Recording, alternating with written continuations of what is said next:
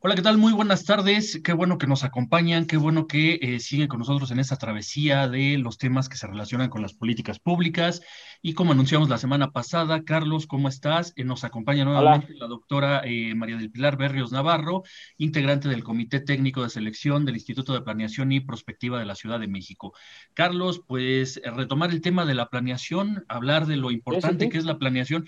A mí, antes de, de, cederte la palabra y que le reiteres las preguntas que quedaron pendientes, la semana pasada, Carlos, este, la necesidad de resaltar, digo, yo creo que ya Pili lo dejó muy claro, pero la necesidad de resaltar la importancia de la planeación, porque eh, ayer, bueno, este, del día que estamos grabando, el día de ayer se presentó el informe de eh, la evaluación de los programas sociales por parte del Coneval.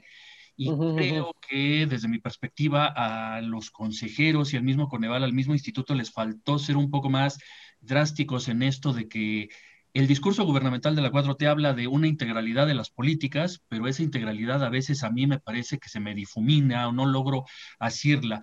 Pero para hablar de, integralidad de las políticas, tenemos que hablar de que se tiene que planear esa política, ¿no? No solamente algo que mencionaba Pili, de que podemos tener programación, ¿no? Podemos, este, a lo mejor tenemos mucha programación y mucha presupuestación, pero poca planeación. Entonces, a mí me, yo eh, iniciaría con esto de la necesidad de planear para que las políticas realmente sean integrales y no las queramos vincular forzadamente eh, a posteriori, ¿no? Entonces, eh, primero reitérale si quieres tu pregunta, Carlos. Eh, saludos a Carlos, saludos a Pili y por ahí que le ah, tenga pendiente este comentario que yo estoy haciendo, ¿no? Exacto, trataré de no, interrumpir tu, intervención inicial, que me parece este, mejor que la pregunta que había hecho yo. Entonces, este, Pili, ¿cómo estás? Este, pues muy agradecidos de que estés nuevamente con nosotros. Y sí, o sea, sumando a lo que dice Ángel, eh, que, que, también habíamos tenido un programa ya de, de la fragmentación de la política pública, porque los implementadores están por allá en su castillo de naipes, los evaluadores están en otro castillo, los diseñadores quién sabe por dónde están. Eh, entonces, no, no, ni siquiera estamos planeando para evaluar y los evaluadores no se están metiendo en la planeación y, la implementación queda como en el olvido y la decisión y las opciones y la formulación y la post-implementación. O sea, creo que hay un andamiaje que queda demasiado suelto yo creo que este Instituto de Planeación tendrá ese enorme reto, ¿cierto, Pili? Y la, la, pregunta concreta que, con la que terminábamos el capítulo previo, pues es de que tú nos decías que, que en este sistema de, de, planeación, pues está el enfoque de derechos, el medioambiental, la perspectiva territorial. Y yo te preguntaba a ti, no solamente como académica o como eh, persona integrante del comité técnico, sino como, como un activista importante de, de la sociedad civil, cómo la demanda formulada a partir de la sociedad civil y de los movimientos sociales eh, se, van a anclar a estas nuevas planeaciones, a, estas nuevas formas de pensar lo público, ¿no? Este, eh, a lo mejor es una pregunta muy grande, pero creo que este, eh, el, conocimiento que tú tienes nos podría ayudar. Pili, ¿cómo estás? Buena tarde.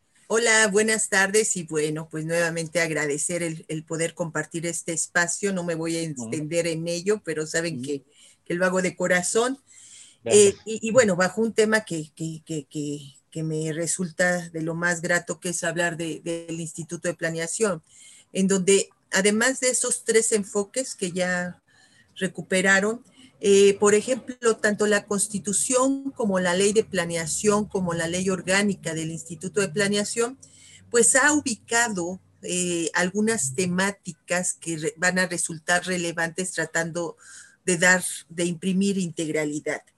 Eh, una de ellas es desarrollo territorial, patrimonio histórico, bienestar social, medio ambiente, riesgos, seguridad, ¿no? Y, bueno, de ahí que, vaya a haber un directorio técnico en donde la convocatoria fue abierta, para que, eh, digamos, 15 personas, hombres y mujeres, pues formen parte de, este núcleo técnico de apoyo a la dirección del instituto y en donde desde el comité de selección pues buscamos que hubiera multidisciplinariedad y que hubiera aporte pues para todas estas perspectivas. Afortunadamente sí llegó un grupo diverso, variado y podríamos decir que eh, se va a cumplir, ¿no? Con ello, pero sí hubiéramos querido que hubieran llegado más mujeres, ¿no? Sobre todo porque la ley eh, establece que la conformación de este directorio tiene que promover la, equidad, ¿no? Entonces ahí hay un pendiente y, a partir de eso, ¿no? Que de 40 personas solo 8 fueron mujeres, pues he tomado como tarea personal el, empezar a, rastrear, el empezar a invitar y promover que, un mayor número de mujeres nos involucremos en estos temas de la ciudad. Pero también, y que tiene que ver ya con tu pregunta, Carlos, en particular, se establece un consejo ciudadano en donde tendrán que participar, nos dice la ley, cuatro sectores, el académico, el, eh, el social, el privado y algo que denominan el sector público. Sí, ahí estamos ahora esclareciendo a qué se refiere con esto de del sector público, ¿no? Eh, porque en un consejo ciudadano, ¿qué tiene que ver esto del sector público? Lo estamos ahora esclareciendo. Sin embargo, ahí aparecen una serie de restricciones que, que, bueno, el proceso constituyente fue acelerado, etcétera. Y por ejemplo, al Consejo Ciudadano se le, se le adjudican los mismos requisitos que al directorio técnico, Y uno de ellos es que eh, las personas que se postulen deben de presentar un título profesional. Cuando en nuestra ciudad mucho del conocimiento del movimiento urbano popular, eh, del movimiento de vecinos, de colonos, etcétera, eh, pues está depositado en gente que más bien con su esfuerzo y hasta con el sacrificio de, de no de no llevar a cabo una educación formal porque decidieron más bien que fueran los hijos los que quienes lo llevaran adelante, pues no cumplen con estos requisitos. Entonces ahí hay una contradicción entre lo ciudadano y lo técnico, ¿sí?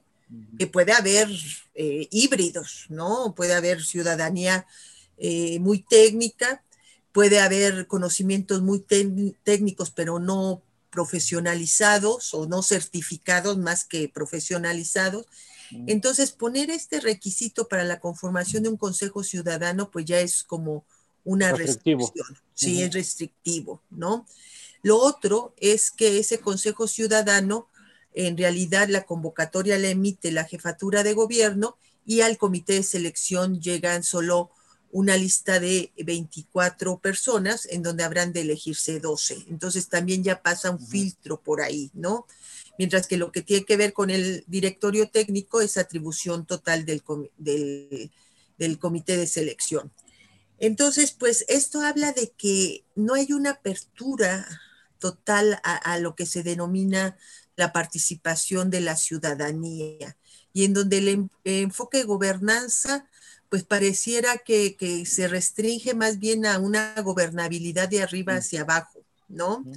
Y en donde, eh, pues muchos de los espacios que se abrieron en administraciones anteriores, pues se han ido cerrando, algunos por inanición, ¿no? Se, mm. instalaban, eh, aparecía la fotografía, quizá el plan de trabajo, pero ya no concretando.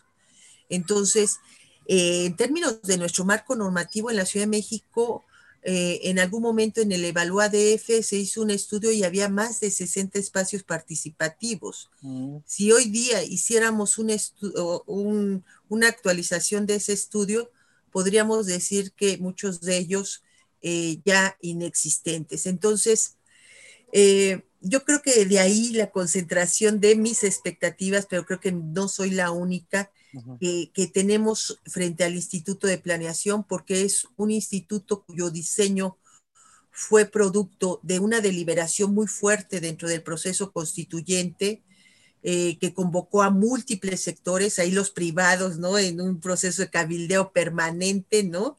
Eh, estuvieron presentes, pero también el movimiento urbano popular, también el sector académico. Entonces, es un híbrido interesante que, que al menos en el diseño y frente a tu pregunta concreta, Carlos, pienso que sí es un espacio en donde se podrá influir, pero con estas restricciones, pues se van a tener que generar algunas mediaciones, ¿no? Muy bien. No sé, Ángel, eh, yo tenía alguna pregunta, pero no, tú, tú, ibas a preguntar algo antes, ¿no? sí, fíjate que ahorita que, que, lo dice Pili, ¿no? O sea, esta fase de cabildeo que se ha, que se ha hecho tan presente ahorita en esta fase de implementación del, del instituto, pues me recuerda mucho que justamente también uno de los déficits que tenemos en planeación es por esta fuerte tendencia de creer que la, o de concentrar o creer que la planeación es netamente planeación urbana, ¿no? Y entonces por eso estos procesos tan eh, drásticos de urbanismo, de, de gentrificación que han terminado vulnerando derechos, ¿no? Entonces, por ahí también decir un pequeño paréntesis de lo que decía eh, Ricardo Rafael de que por más que pensemos que a veces no hay planeación en esta ciudad, dice, pues los procesos de segregación están muy hechos para hacer esa separación y planear en pos de unas clases en detrimento de otras clases sociales, ¿no? O como ahora está de moda, la base de la pirámide, ¿no? Para estar eh, a tono con el, con el discurso, este, buena ondita de los de los de las clases pudientes, ¿no? O de la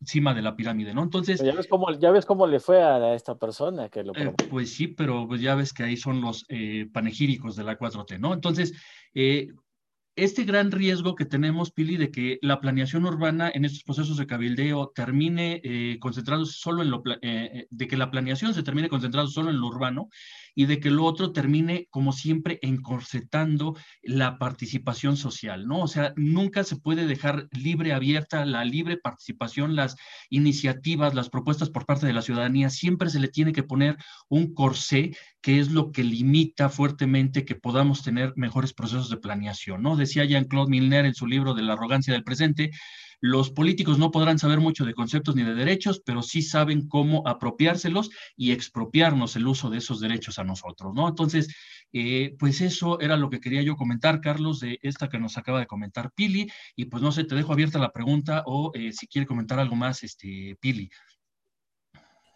Sí, pues, eh, y qué bueno que lo tocaste, porque en la ley del sistema de planeación democrática se llama, ¿no? De la ciudad, eh, hay, hay cuatro instrumentos importantes que no hay que perder de vista. En el programa anterior hablé del, programa general de desarrollo con esta mirada prospectiva. Eh, está el programa de desarrollo urbano, que tiene que ver con todo el ordenamiento territorial, que es una, eh, e, es una bomba de tiempo en la ciudad. ¿sí? Se regulariza, no se regulariza, eh, en ocasiones, si se regulariza, realmente van a resultar beneficiados quienes están habitando ahí o, los procesos de gentrificación son regularizar para mm, que llegue a, ganar otro, en fin. Eh, y el programa de derechos humanos. ¿sí? La idea es sincronizar estos tres instrumentos. Y un cuarto que es el programa de gobierno, ¿sí? Eh, en donde, bueno, en esta ocasión, como como entró Claudia Sheinbaum y no había todavía instituto de planeación, se supone que el mes pasado, fíjense, eh, de acuerdo a un transitorio de la Constitución, eh, se iba a contar con un programa de gobierno cuya vigencia iban a ser tres años.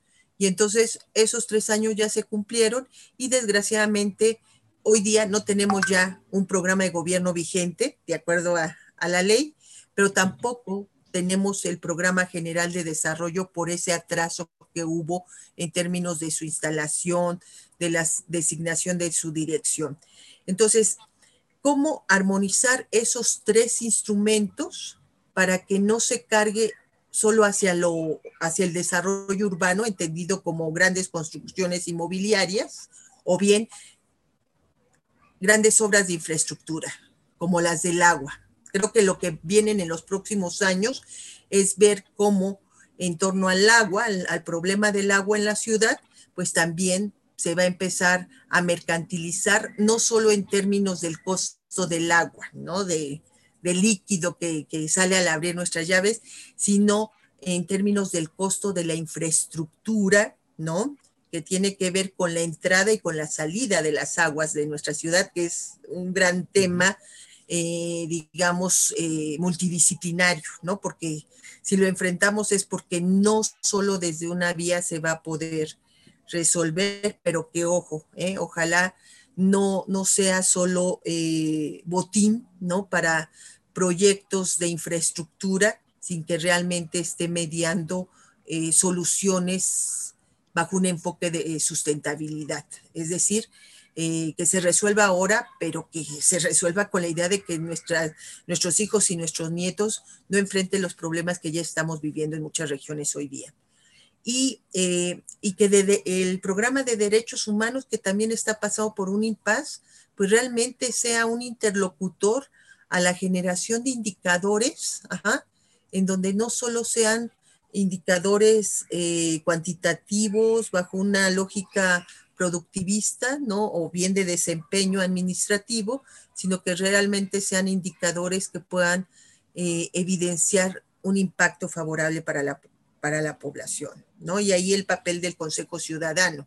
El Consejo Ciudadano tiene la tarea, junto con la dirección del instituto, de valorar el grado de avances en materia de cumplimiento de derechos pues eh, este nuevo, esta ingeniería, no sé cómo llamarle, Ángel, Pilar, Pili, Ángel, no sé cómo llamarle, esta nueva ingeniería eh, constitucional, organizacional que tiene la Ciudad de México a partir de su vigente eh, constitución, que sin duda es bastante atractiva, pues creo que trae proyecta una idea de que si bien las cosas están pensadas para hacerlas funcionar a través de este andamiaje, no tan sencillo que ya nos, nos comenta Pili, eh, lo cierto es que a la hora de enfrentar los problemas públicos, pues veremos el, grado de efectividad de esta maquinaria, ¿no?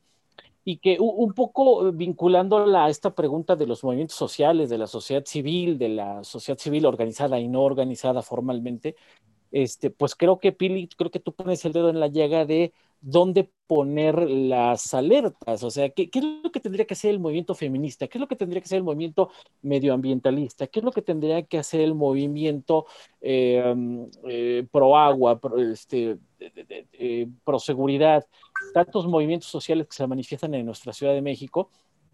mi pregunta es, ¿dónde deberían de poner o canalizar ciertas energías? Y creo que tú lo que nos dices, Pili, es en el andamiaje de estos, de estos tres instrumentos, ¿cierto? Porque muchas veces vemos una cantidad enorme, eh, eh, casi, que esta ciudad ya no, ya no podría soportar, de demandas ciudadanas, pero que tú dices, bueno, y si las, las demandas ciudadanas en tanto movimientos sociales tuvieran cierta articulación interna o y, eh, este, una articulación, a lo mejor podrían tener más peso político, más, más músculo a la hora de, vincular sus temas, ¿no? Entonces, es una invitación para, para hacer una participación efectiva el hecho de orientarnos hacia esta, hacia este andamiaje de, estos, de esta instrumentación, de estos temas. ¿Cómo, ves, Pili? Estoy, ¿Estamos entendiendo bien? ¿Estoy entendiendo bien? ¿Cuál sería tu sugerencia? ¿no? Pues yo digo que, es el momento de, actualizar y, adecuar, porque, porque digamos, la ciudad eh, vive problemas viejos, ¿no? Como esta cuestión, sí, del ordenamiento territorial. El metro, ¿no? La dotación de servicios, el metro, en fin.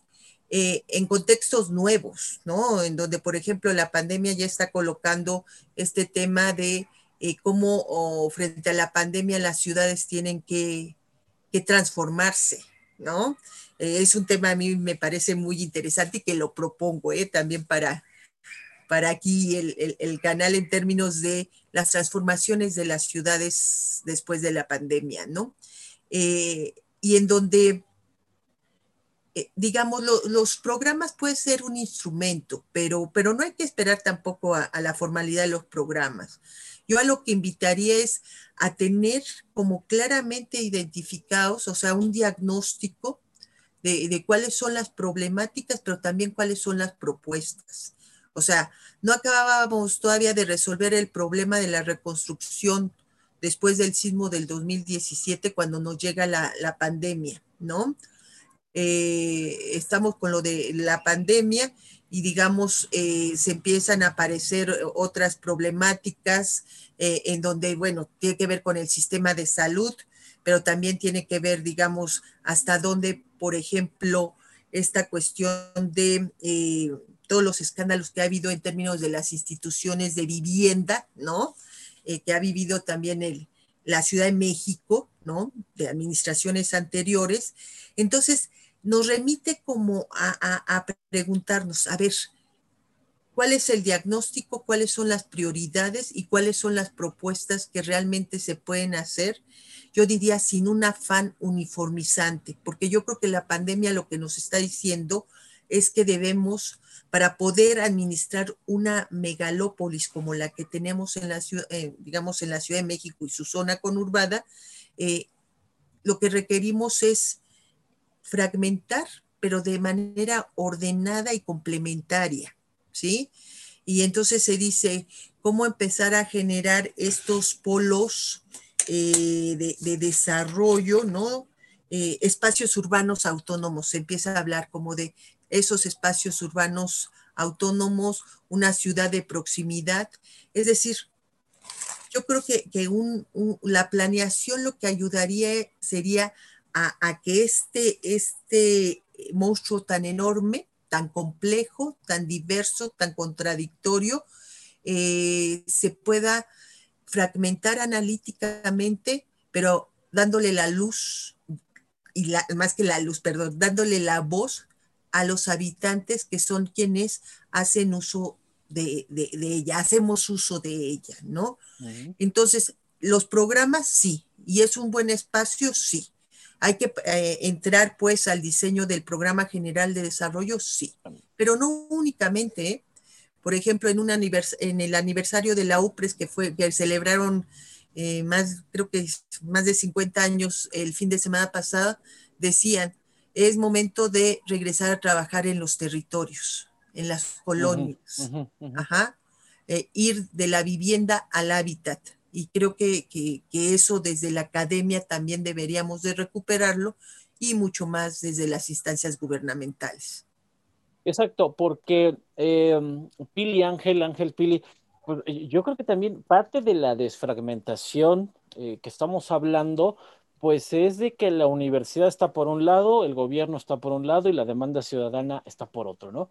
Entonces creo que, creo que eh, eh, justamente eh, tratar de, optar por esta unificación entre la demanda ciudadana autónoma, este, consciente de sí, como son muchas agrupaciones de colonos, de barrios, ¿no? Organizaciones populares auténticas y verdaderamente populares, este, creo que tienen mucho que decir, ¿eh? creo que tienen mucho que decir y a veces en la academia eh, no se les escucha, a veces en los gobiernos no se les escucha, no se les escucha.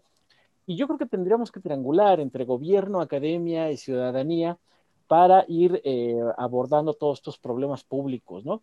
Este, híjole, ¿no? Y promover, promover la unidad en la diversidad, ¿eh? porque planeación no significa homogeneizar. Claro, claro, claro, ¿no? Entonces, híjole, e, el tema, el tema pues creo que supera, eh, supera el tiempo que podemos tener aquí en, este podcast de políticas públicas a debate.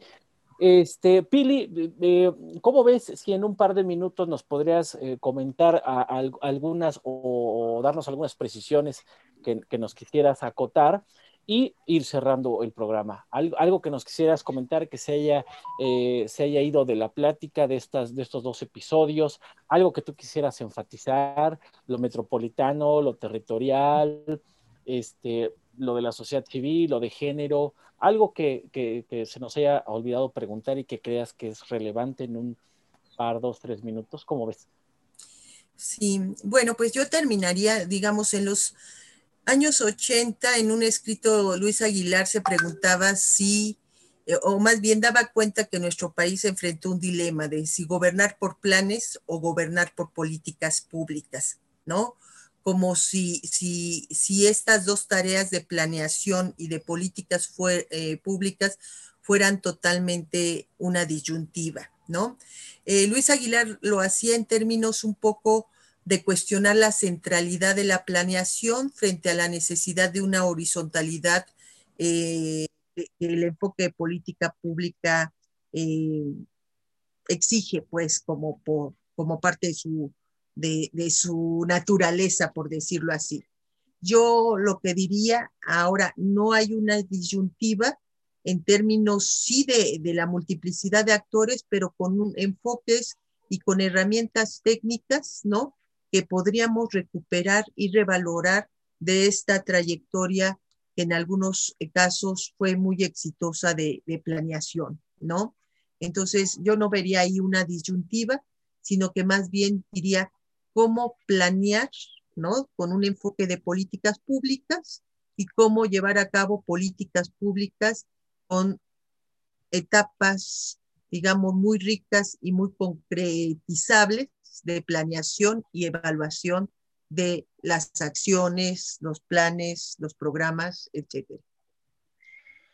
Pues eh, Carlos Pili, lamentablemente, y otra vez vuelvo a evidenciar mi, edad, pues el padre Cronos ha sido implacable y pues el tiempo se nos ha acabado, ¿no? Entonces, este, Carlos, pues no me queda más que agradecerle a nuestra invitada todo esto. Gracias, Pili. Como tú lo decías, eh, el tiempo nos, eh, el tema nos supera las limitaciones de tiempo, ¿no? Entonces, pero yo no sé, quisiera ver, comprometer a Pili para más adelante eh, claro. Algo que mencionó fue eh, algo muy importante, eh, esto de cómo podemos transformar las ciudades en una época pospandemia, ¿no? Que se vincula mucho con el tema de la, de la planeación, pero cómo repensamos justamente ahora sí espacios de convivencia en donde todos podamos estar eh, insertos y no excluidos o no estar excluidos dentro de la inclusión, como parafraseando un poco a Gambe, ¿no?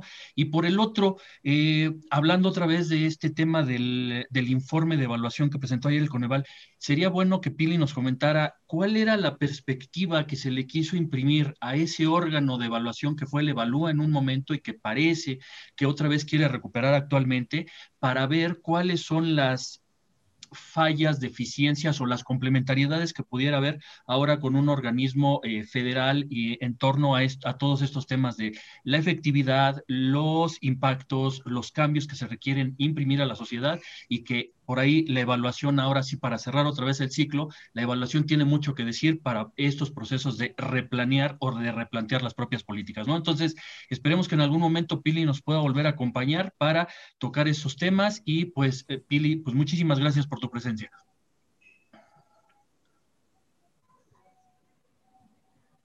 Muchas gracias, Pili.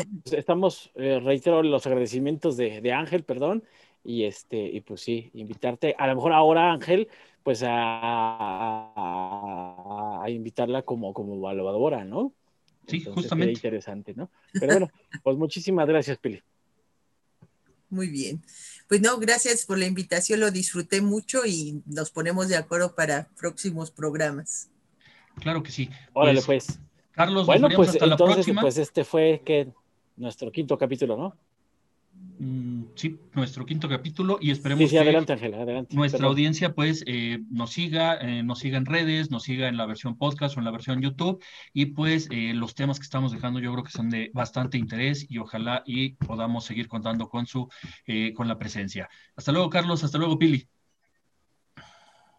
Adiós. Adiós. muy bien, buenas noches. Chao. Chao.